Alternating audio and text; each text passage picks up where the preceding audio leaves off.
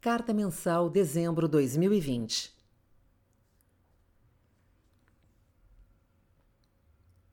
Os leitores mais assíduos das nossas cartas já perceberam que costumamos aproveitar as cartas de final de ano não apenas para apresentar o cenário para o próximo ano, mas também para fazer uma reavaliação sobre o ano que termina, tanto do ponto de vista institucional quanto da nossa atuação no mercado ao longo do ano.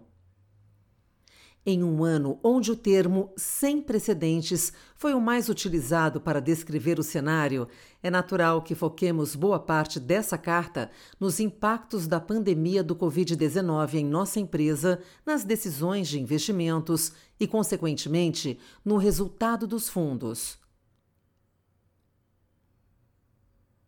O vírus, que surgiu na China no início do ano, ganhou status de pandemia global ao longo do primeiro trimestre e se tornou a maior crise econômica e humanitária em décadas. Seus impactos serão sentidos por muitos anos, transformando a forma com que nos relacionamos, seja do ponto de vista pessoal, corporativo ou geopolítico.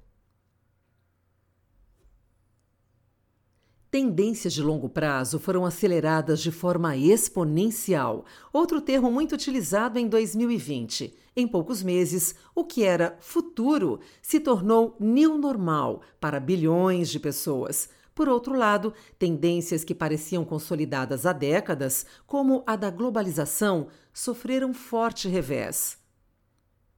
2020 também foi marcante para a Azequest. Naturalmente, nossa empresa também foi impactada pela pandemia, mas esse teste de fogo apenas confirmou o que sempre acreditamos. Temos um modelo de negócio muito sólido e vencedor. A decisão estratégica tomada anos atrás de expansão da oferta de produtos, com diferentes estratégias e perfis de risco, bem como a diversificação da base de clientes, tornaram nossa empresa mais resiliente a crises e solavancos de mercado.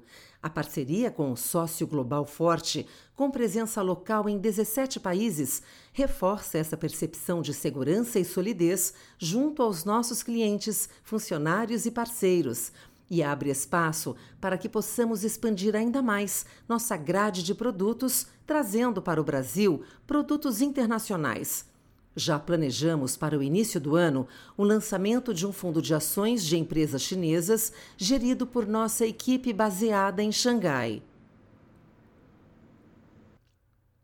Mesmo em um ano muito complicado, também em relação à nossa performance em alguns mandatos, terminando o ano com quase 18 bilhões sob gestão. Como de costume, observamos uma natural variância no crescimento das estratégias, algumas ganhando e outras perdendo espaço. Esse é o segredo e a força do nosso negócio. Esse ano também concluiu mais uma etapa na parceria com o grupo Azimuth, nosso sócio controlador, que aumentou sua participação no capital da empresa, o que reforça seu compromisso com o país e com nossa empresa. Também definimos um novo acordo que inclui investimentos anuais do controlador para reforço da nossa equipe de profissionais e desenvolvimento de negócios, além de pacote de incentivos de longo prazo para os colaboradores, que garante o alinhamento de interesses com nossos cotistas. Olhando adiante, mantemos o otimismo em relação a 2021 no ambiente externo, ganha força o cenário de recuperação da atividade econômica global em função dos mais de 21 bilhões de estímulos monetários e fiscais concedidos pelo G20 durante a pandemia e, principalmente, pela perspectiva de vacinação e a consequente normalização da circulação de pessoas e bens a perspectiva do retorno de políticas comerciais mais tradicionais, de crescimento do comércio global e de desvalorização do dólar deverá ser favorável para a classe de commodities e, consequentemente, para os países emergentes. No Brasil, o cenário também aponta para uma retomada cíclica do crescimento, apoiada no ambiente global, no quadro de inflação e juros baixos e na volta das negociações e provável aprovação de reformas institucionais. O principal risco segue sendo a deterioração do quadro fiscal, mas seguimos acreditando que o teto de gastos e a estabilidade fiscal seguirão preservados, já que qualquer estímulo a medidas criativas para burlar as regras de controle fiscal são imediatamente rechaçadas pela vigilância do mercado e dos órgãos de controle. A melhora da confiança, os juros baixos e a retomada do crescimento deverão incentivar a volta do investimento privado, processo que acabou sendo abortado nos últimos anos por diversos eventos imprevisíveis, entre eles a pandemia em 2020. Salvo novas surpresas, o investimento deverá crescer esse ano. Sempre acreditamos que esse crescimento do investimento geraria um forte impulso ao mercado de capitais, já que precisaria ser financiado pelo investidor privado, dada a falta de capacidade financeira do Estado e dos bancos públicos. A surpresa veio do boom do mercado de capitais observado esse ano, mesmo em um ambiente de recessão por conta da pandemia. Em 2020, observamos um recorde no número de IPOs e um forte aumento na liquidez dos mercados de renda variável e crédito.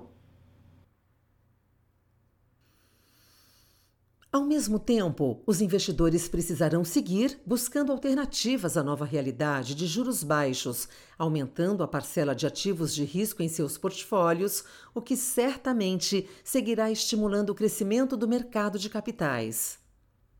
Temos convicção que estamos preparados para capturar esse crescimento através de uma empresa sólida, uma grade diversificada de produtos de qualidade e uma equipe competente e experiente.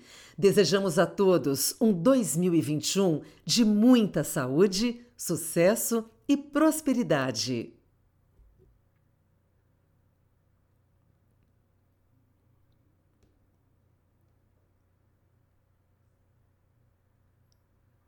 Estratégia de renda variável. Em alguns anos, o investidor menos atento que olhar somente o fechamento do Ibovespa em 2020, mais 2,92%, não terá dimensão do quão turbulento e desafiador foi o mercado de ações no Brasil e no mundo esse ano. 2020 começou projetando um período positivo para as ações brasileiras, cenário baseado na perspectiva de aceleração global, juros baixos, crescimento do emprego, expansão do crédito e da aprovação de reformas estruturais que levariam à redução do risco fiscal e ganhos de produtividade. Mencionávamos em nossa última carta que o Brasil já tinha decolado e que o seu nível de cruzeiro dependeria apenas da relevância dessas reformas. Estávamos convictos que o crescimento sustentado e o aumento da participação, o capital privado na economia, gerariam grandes oportunidades de investimentos.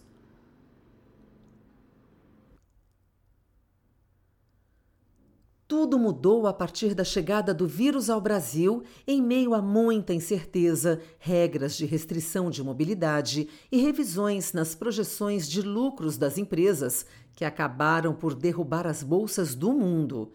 Em meio a quedas generalizadas e uma sequência histórica de circuit breakers, setores cíclicos mais dependentes da atividade econômica, da renda e do crédito, justamente aqueles que compunham a estrutura dos nossos portfólios, foram os que mais sofreram.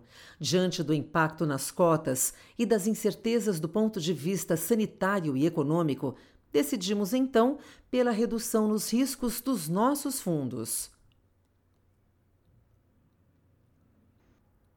As bolsas passaram a se recuperar de forma consistente, mas com intensa rotação setorial, onde os grandes grupos de ações, broad, value, commodities, bancos e defensivos alternaram períodos de out e underperformance relativa, dependendo do fluxo de notícias referentes à circulação, atividade, câmbio e valuation. A constante renovação de máximas nos mercados e grande volatilidade intersetorial exigiram de nós uma gestão ainda mais ativa dos portfólios na busca de alternativas de bons investimentos a preços ainda atrativos. Porém, Olhando em retrospectiva, não fomos capazes de prever e antecipar esses ciclos e o movimento de recuperação da economia e de redução do pessimismo ao longo do ano. Analisando o resultado desse ano, nossos fundos estiveram abaixo de seus objetivos de longo prazo.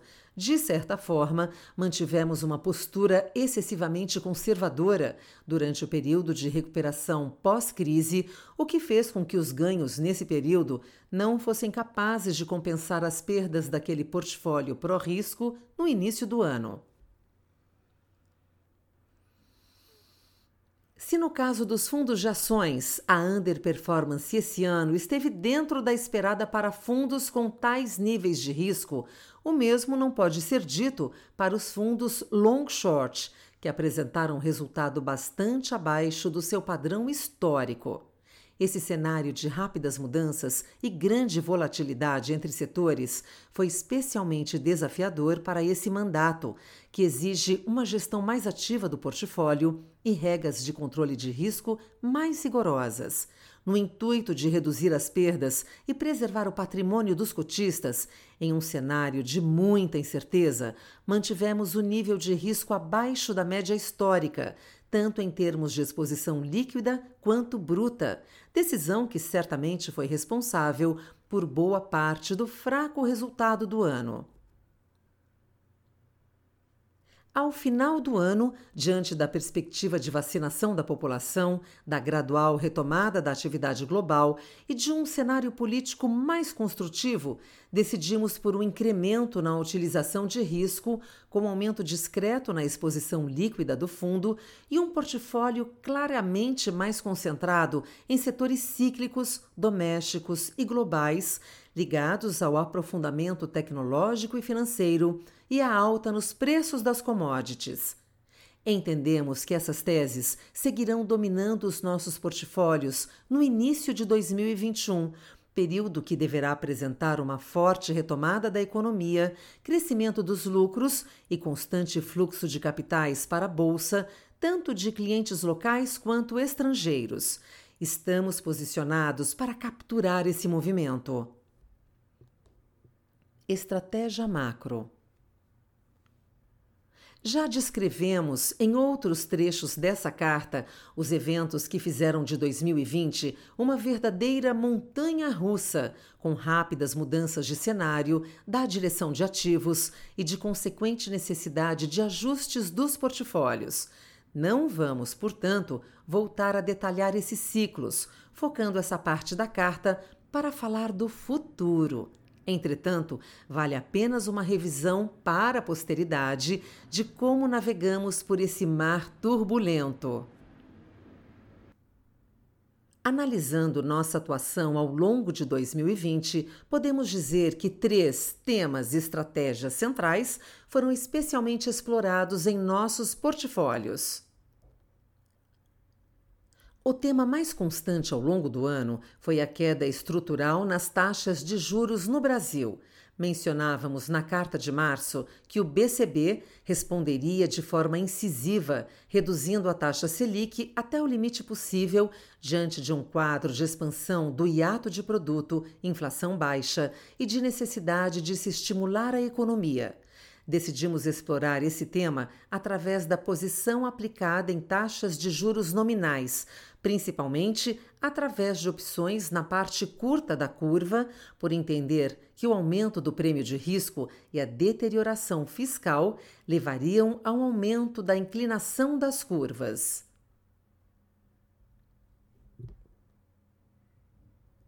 Um segundo tema importante foi o da retomada gradual da atividade econômica global, sustentada pelos estímulos fiscais e monetários concedidos pelos governos das principais economias a partir de março.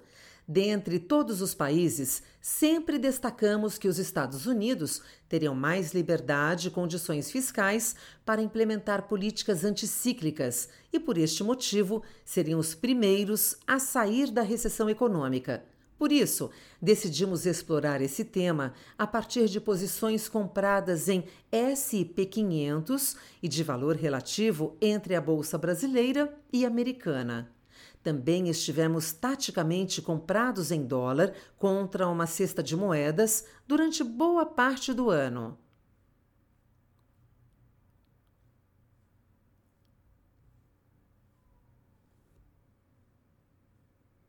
Por fim, Diante de tamanha volatilidade e incerteza, tomamos a decisão estratégia de focar na preservação de capital de buscar ganhos naquelas posições com maior grau de convicção, procurando nos utilizar, quando possível, de instrumentos de hedge e derivativos para explorar essas oportunidades de investimentos de maneira mais segura e assimétrica. Também mantivemos uma menor utilização de risco ao longo do ano. Ao final, nossos fundos multimercado tiveram resultado positivo em linha com o CDI. Apesar de não terem atingido suas metas no período, cumprimos nosso objetivo de preservação de capital traçado para esse ano, que preserva o excelente resultado dos fundos no longo prazo. Olhando adiante, prevemos que 2021 deverá confirmar o quadro de retomada do crescimento, tanto pela vacinação da população, o aumento na confiança dos agentes, quanto pelo impacto das novas políticas de estímulo, em especial na Europa e Estados Unidos, este já tendo aprovado um pacote fiscal adicional de 900 bilhões de euros. O ano deverá ser marcado pela reativação da atividade econômica nos setores ainda afetados pela pandemia, em especial os serviços que exigem elevado contato humano. Apenas como exemplo, a economia dos Estados Unidos tem perto de 20% do consumo que ainda segue deprimido pela situação atual de baixa atividade e circulação de pessoas. Esperamos que os Estados Unidos cresçam 5,3% em 2021 mas o balanço de riscos dessa projeção indica um avanço ainda mais forte. A situação fiscal ainda frouxa e a postura acomodatícia dos principais bancos centrais do mundo devem servir como pano de fundo ideal para a continuidade do processo de reflação de ativos. Nossa expectativa é que o novo governo dos Estados Unidos, sob a administração de Joe Biden, tenderá a ter um perfil mais moderado, mesmo em questões caras aos democratas, como aumento de tributos, de regulação setorial ou de comércio exterior. O quadro de déficit fiscal e juros baixos deverá levar à desvalorização da moeda americana, que, associada ao crescimento global e à perspectiva de aumento investimento em infraestrutura, será favorável para a classe de commodities. Monitoramos dois fatores de riscos que entendemos serem de baixa probabilidade que podem comprometer esse cenário internacional benigno. O primeiro diz respeito à história do Covid-19 em si. Tivemos em dezembro a confirmação de uma nova linhagem da doença em circulação em alguns países, principalmente no Reino Unido. O entendimento até aqui é de que se trata de uma nova linhagem mais contagiosa, mas que não compromete a eficácia das vacinas atualmente em produção. A comunidade científica ainda defende a possibilidade de ajustes razoavelmente simples na composição das vacinas atuais, no caso de mutações mais estruturais do vírus. De qualquer forma, a hipótese de efetividade da vacina e a capacidade de produção é de fundamental importância para a normalização da circulação de pessoas e, portanto, para a retomada do crescimento. O segundo refere-se ao comportamento da inflação. A ociosidade das principais economias do mundo, em especial no mercado de trabalho, segue muito elevada e os ganhos de produtividade têm sido significativos, e dessa forma, períodos de inflação mais elevada tendem a ser transitórios. Ainda assim, estamos diante de uma das mais relevantes recuperações da atividade econômica global em um ambiente de liquidez abundante e, isto posto, uma não linearidade da resposta inflacionária precisa ser considerada. Vale ainda lembrar que os principais bancos centrais têm buscado normalizar as taxas de inflação, ainda em níveis historicamente muito baixos Portanto, podemos esperar autoridades monetárias mais tolerantes do que o normal caso a inflação volte a subir. No Brasil, o quadro de retomada da atividade, inflação controlada e juros baixos, confirmado pelos dados mais recentes de emprego e crescimento, se assemelha ao de outros países. Consideramos que a economia deverá crescer 3,8% em 2021, com destaque para a recuperação do consumo de serviços pelas famílias, que deverá acelerar a despeito do fim dos auxílios de renda e a consequente redução da massa de renda disponível, mas apoiado na gradual retomada do emprego e no gasto daqueles recursos disponibilizados pelo governo e poupados em 2020. Essa dinâmica, somada à postura estimulativa de política monetária, deve ser suficiente para manter a economia brasileira na trajetória de recuperação. Importante ressaltar que a ociosidade no mercado de trabalho seguirá bastante elevada durante o próximo ano. Esperamos também que a demanda por bens industriais perca força, contribuindo para a redução do desequilíbrio setorial marcado pela falta de determinados insumos. Nesse contexto, a inflação ao consumidor deve seguir abaixo da meta em 2021 dada a reversão do choque de alimentos, a menor pressão sobre a taxa de câmbio e a ancoragem das expectativas. O Banco Central deve manter a Selic no piso histórico, ao menos até meados do segundo semestre, quando a recuperação econômica estará consolidada e o grau de estímulo monetário poderá ser reduzido gradualmente, a fim de garantir o cumprimento da meta de 3,5% para 2022. A questão fiscal sempre esteve em nosso radar como principal fator de risco que poderia levar a uma situação de desorganização econômica no Brasil. Esse risco se reduziu após a instituição do teto de gastos e da aprovação da reforma da Previdência, mas voltou a crescer com a necessidade de medidas de suporte social e da concessão de estímulos para minimizar os impactos da pandemia. Durante alguns meses, a tentação da expansão de gastos foi tema constante de discussão, mas sempre entendemos que a vigilância do mercado e dos órgãos de controle, em uma realidade de ausência de espaço no orçamento, tornava muito difícil qualquer decisão criativa para burlar o teto, o que tem se mostrado verdadeiro. Até o presente momento, esse risco de cauda de ruptura fiscal foi bastante reduzido e deverá perder força ao longo de 2021, já que o orçamento de guerra e as medidas de auxílio não foram renovados e as receitas públicas deverão ganhar um novo impulso com a retomada do crescimento econômico. Dessa forma, será o crescimento econômico o fator que vai ditar o comportamento dos mercados em 2021. De um lado, o impulso monetário, a vacina, a retomada do emprego e o ciclo de commodities. De outro, o Covid-19, a inflação global e o risco do populismo. Estamos convictos que os ventos que sofram a favor do crescimento serão mais fortes e constantes. Estratégia Crédito.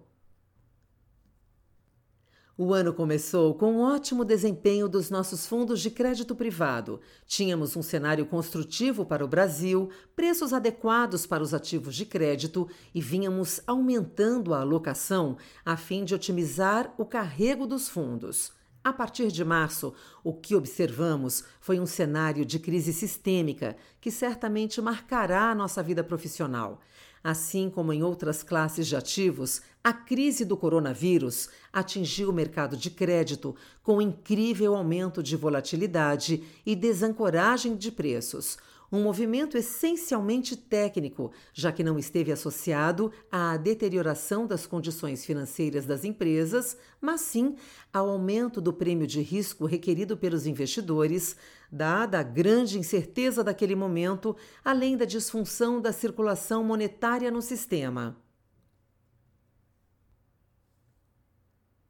O forte movimento de abertura de spread levou às remarcações em praticamente todos os grupos de ativos, principalmente dos papéis mais líquidos. Alguns ativos de empresas de grande qualidade chegaram a cair mais de 12%. Em março, os índices de debêntures da IDA Ambima e IDEX-DI JGP caíram 4,1 e 7,7, respectivamente. Em março, os índices de debêntures da IDA Ambima e IDEX DI JGP caíram 4,1% e 7,7%, respectivamente. Em momento nenhum, duvidamos da solidez e capacidade financeira das empresas que compõem nosso portfólio. Explicitávamos em nossas cartas que os ativos high grade investidos estavam com um perfil de crédito saudável, já que essas tinham aproveitado a forte demanda por ativos de crédito nos anos anteriores para se capitalizar e alongar suas dívidas. Ademais, entendíamos que, de certa forma, essas grandes empresas poderiam se beneficiar da forte desaceleração da economia para ganhar market share, ocupando o espaço deixado por negócios de menor porte, incapazes de investir e se financiar naquele momento. No entanto, a forte queda nas cotas dos fundos, associada à necessidade de caixa de muitos investidores, levou a uma onda de resgates na indústria de fundos de crédito. Durante esse período, precisamos nos desfazer de muitos ativos para fazer frente aos resgates, mas sempre atentos à preservação do caixa e à manutenção da estrutura dos portfólios, no que se refere ao perfil de risco dos ativos, diversificação setorial e duration das carteiras. Adicionalmente, através da gestão ativa, posicionamos nossos fundos de forma a maximizar o retorno das cotas na eventual volta dos preços, ou seja, entramos na crise com um tipo de carteira e, de certa forma, saímos dela com um perfil semelhante, mas com um carrego implícito muito maior e bem posicionada para uma recuperação das cotas tão logo o mercado se estabilizasse. A partir de abril, após o anúncio do pacote de medidas de suporte à economia e principalmente da PEC que permite ao BCB comprar títulos privados no mercado secundário, passamos a observar uma forte recuperação dos ativos e das cotas dos fundos, que passaram a apresentar performances mensais muito acima das suas metas de longo prazo. Mês após mês, os spreads de crédito e as taxas de carrego dos fundos foram fechando e os fundos recuperando as perdas apresentadas no período mais agudo da crise. Se a taxa de carrego do Azequest Luz chegou a atingir CDI mais 2,12%, carrego bruto, no final de março, quando fechou o mês com performance de menos 5,60%, o fundo agora apresenta carrego de CDI mais 1,46%, carrego bruto, no final do ano, com performance acumulada de 5,37% desde maio. Movimento semelhante ocorreu com os outros produtos da nossa grade de fundos de crédito, que conseguiram recuperar as perdas do período de crise, todos os principais fundos fechando o ano no campo positivo. Estamos orgulhosos de manter o compromisso de preservação do capital dos nossos cotistas, mesmo em um ano tão complicado.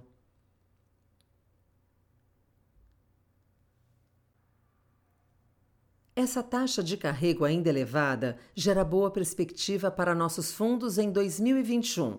No entanto, é natural esperar períodos de abertura e fechamento de spreads, que por fim poderá gerar algum tipo de volatilidade nas cotas dos fundos, movimento de certa forma saudável para a indústria. Entendemos como positiva a oscilação e remarcação mais frequente dos papéis, a fim de evitar ajustes abruptos como o de setembro e outubro de 2019, após anos de forte demanda que acabou por mascarar a natural volatilidade dos ativos e dos fundos. O mercado de crédito vem se desenvolvendo tanto na questão da emissão de títulos de empresas de diferentes setores, bem como na parte de instrumentos financeiros que permitem alavancagem de alguns de nossos fundos, contribuindo para sua maior eficiência. Tudo isso nos faz olhar com otimismo o cenário adiante para os nossos fundos de crédito.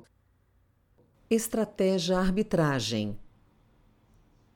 A crise da Covid-19 impactou o resultado dos fundos de arbitragem de formas distintas. De um lado, o Azequest Termo se beneficiou do aumento da liquidez no mercado de renda variável e do aumento da demanda por esse tipo de produto diante da volatilidade nos ativos de crédito privado, que permitiram que o fundo expandisse seu patrimônio, levando ao seu fechamento para captações para manter a consistência de retornos ao longo do ano.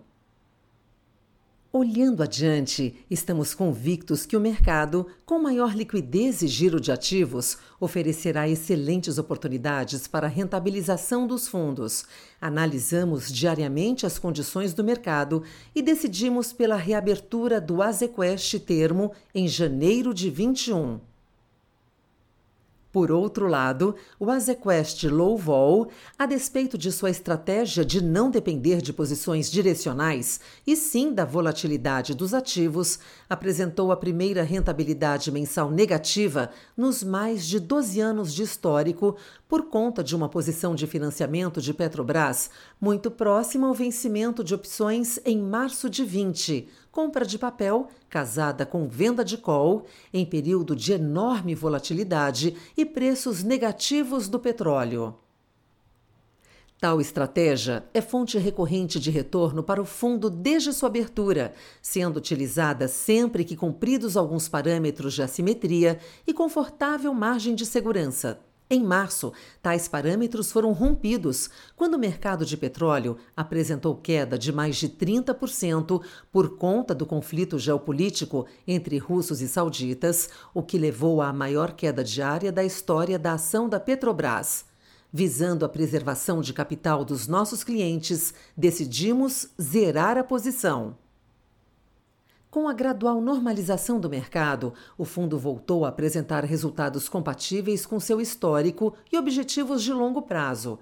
Com o cenário baixista no mercado de juros, decidimos pela redução da taxa de administração do Azequest Low Vol de 1,10% ao ano para 0,85% ao ano.